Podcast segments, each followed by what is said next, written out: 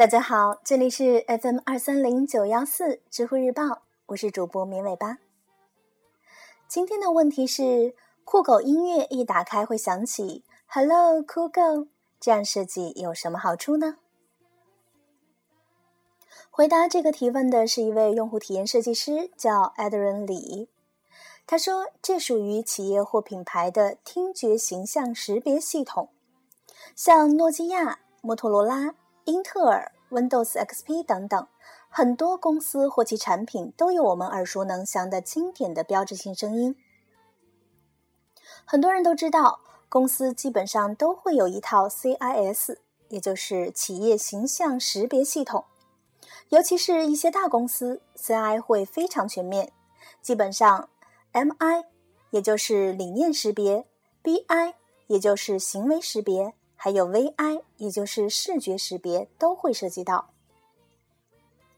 对大多数人来说，VI，也就是视觉识别带来的影响和刺激是最直观的。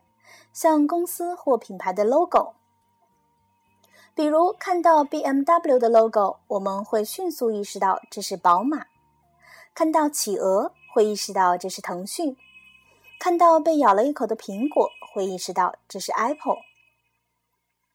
听觉形象识别系统的作用跟 VI 乃至整套 CI 都是一样的。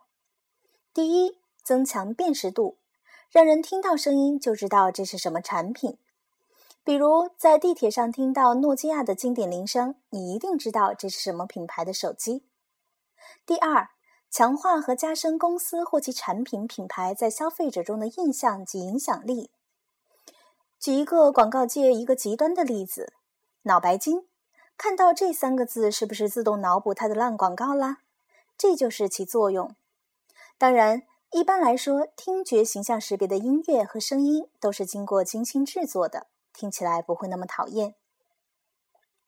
有另一位知乎用户给出了他非常有意思的回答。他说：“我爸学会的第一个英文句子就是这句 ‘Hello, cool go’，所以直到现在，他统称所有的能下载歌曲的播放器都为酷狗。”本期节目播放完毕，支持本电台，请在荔枝 FM 订阅收听。